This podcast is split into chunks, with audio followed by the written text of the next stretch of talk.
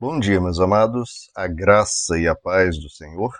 Eu sou o pastor Rômulo Pereira, da Igreja Batista, Palavra da Graça, e hoje nós vamos estudar os Atos dos Apóstolos, capítulo 14, verso 22, que nos diz: Fortalecendo os discípulos e encorajando-os a permanecer na fé, dizendo: É necessário que passemos por muitas tribulações para entrarmos no reino de Deus.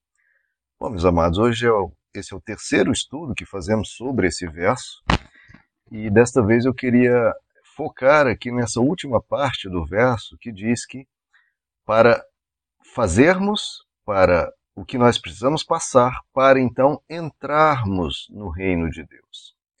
Isso é algo, queridos, que eu acho que está um pouco deixado de lado, perdido no meio cristão em geral.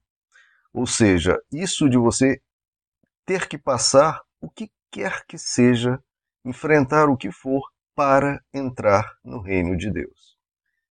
Porque geralmente as pessoas tratam o reino de Deus quase que mal se lembram que esse é o objetivo da fé cristã. O objetivo não é ter riquezas, não é ter proteção financeira ou proteção da saúde, ou ter bênçãos quaisquer que sejam, isso não é o objetivo, não foi para isso que Cristo morreu na cruz. Jesus morreu na cruz para nos dar bens materiais? Não. Jesus morreu na cruz para termos saúde perfeita? Não.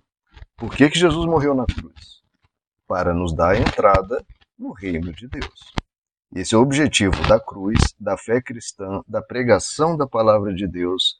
Esse é o objetivo principal, fundamental.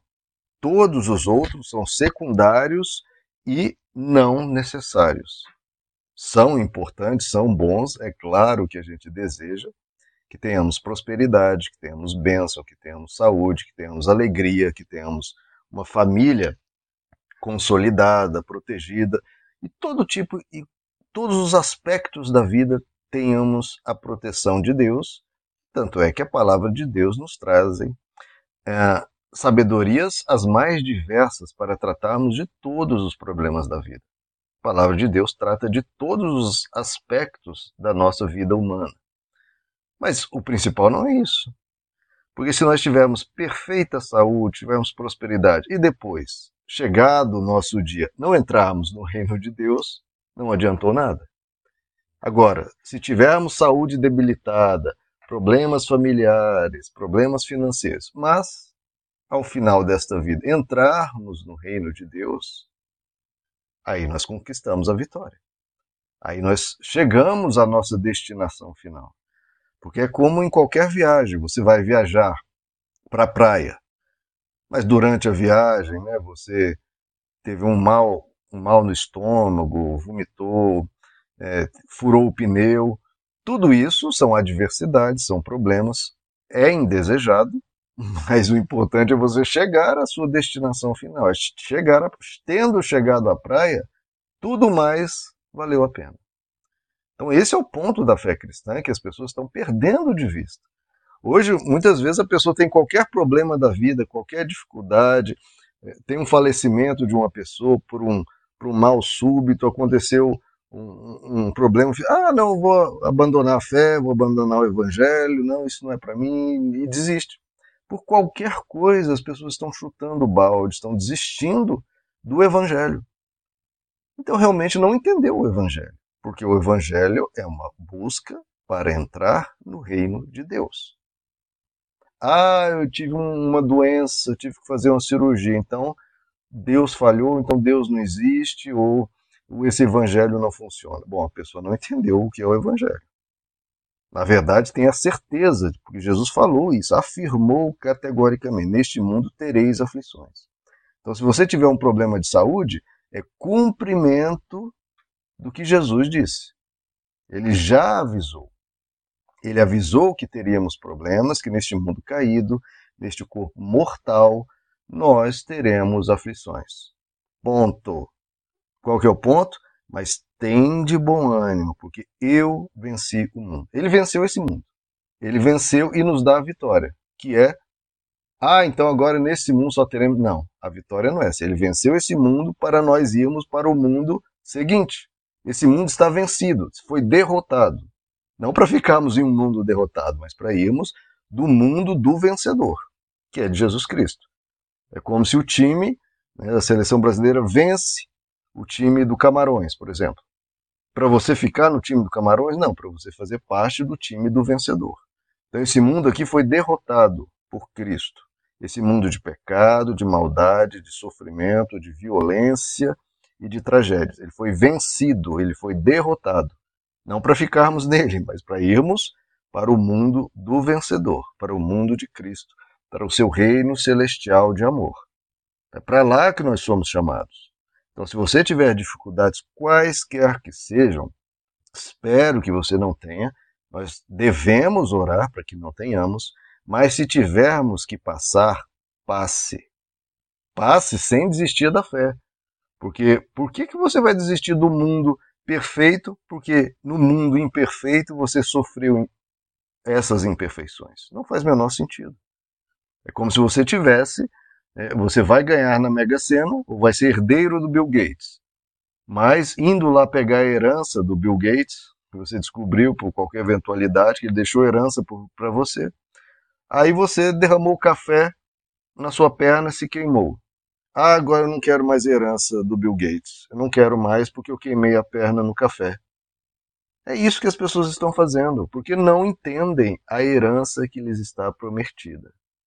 Nós somos herdeiros de Deus e co-herdeiros de Cristo. Se a gente não entender isso, queridos, qualquer tribulação, primeiro, nos gera muito sofrimento, desespero, angústia, ressentimento, nos faz abandonar a fé, abandonar a bondade, porque a gente não está entendendo qual é o nosso alvo. Por isso que o apóstolo Paulo diz: as nossas leves e momentâneas tribulações não hão de se comparar com o eterno peso de glória que nos está prometido. A gente, como o apóstolo Paulo dizia, olha, a gente não fita o nosso olhar nas coisas terrenas, porque elas são temporárias, tudo isso vai passar. A gente foca o nosso olhar nas coisas celestiais, porque elas são eternas. Então, a gente não pode perder o alvo da nossa fé. A gente não pode esquecer pelo que estamos seguindo a Cristo, para irmos para o seu reino, para fazermos parte do seu reino. Por isso que muitas vezes as pessoas não entendem a, a, a seriedade e a importância. Meu irmão, se você tiver que passar o que for, se amanhã no acidente de carro você perder as duas pernas, Lamentamos, é sofrido e tudo mais, mas não abandone a fé por causa disso. Pelo contrário, aí fortaleça a sua fé. Para quando você sair deste mundo, tendo que passar os últimos anos com essa dificuldade, você tenha essa esperança. A esperança de que um dia vai voltar a andar novamente. Esperança de que você vai viver num mundo de glória, um mundo de paz, onde não haverá acidentes. É, o Evangelho sempre foi uma promessa de uma esperança. Mesmo quem nasceu, por exemplo, sem as pernas, ou nasceu com uma dificuldade terrível, ou passou por calamidades e tragédias, nada disso muda a esperança que nos é dada.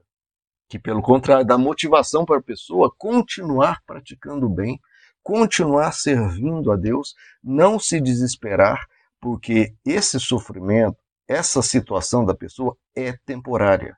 A promessa do Evangelho, queridos, promete nos curar de tudo de todas as nossas dificuldades, de todas as situações que passarmos.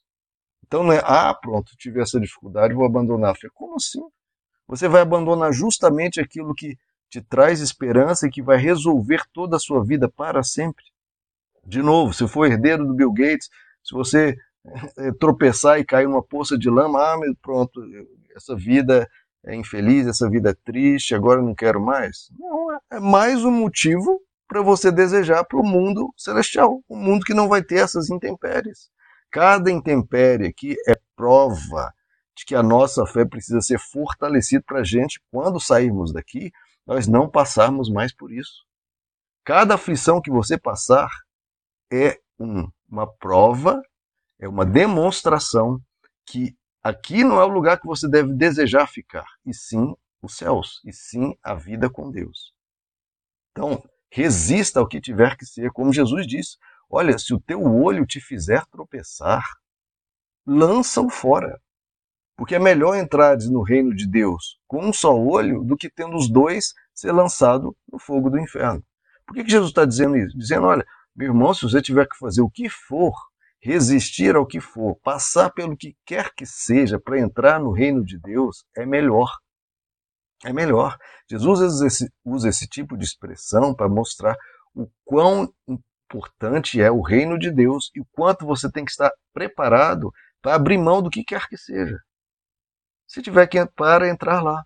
Se você passar por uma tentação gigantesca, seja né, de, de uma tentação financeira, alguém te propondo né, uma, um, um acordo aí de corrupção, né, você vai ganhar um milhão, ou uma tentação sexual, que uma pessoa vai, vai te dar isso ou te dar aquilo, o que quer que seja, meu irmão, se você não tiver o foco, o seu olhar no reino de Deus, você vai se corromper.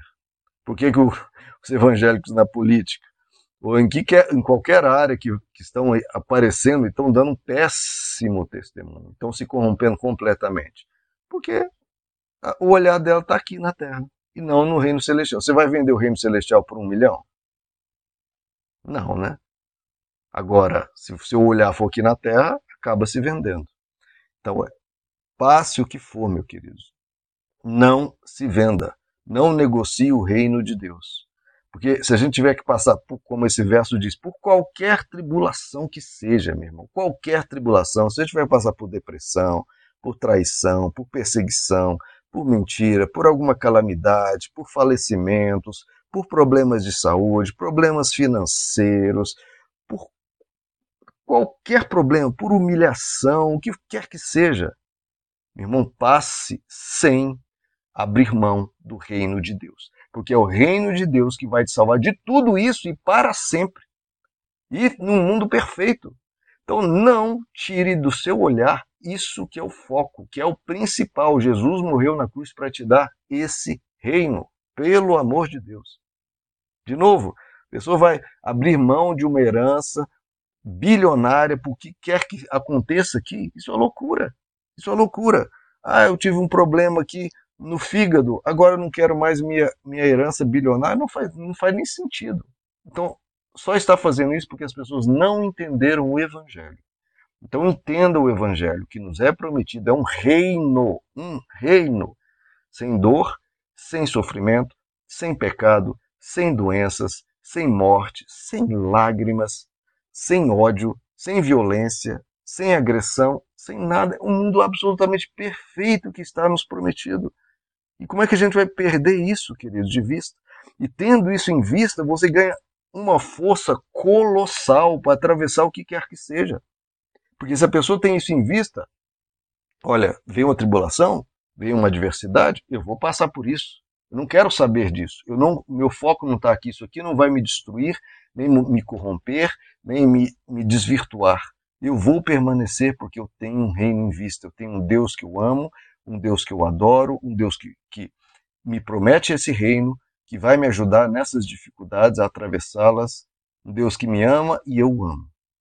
Isso é o rei. Isso é o evangelho, queridos. Isso é o evangelho.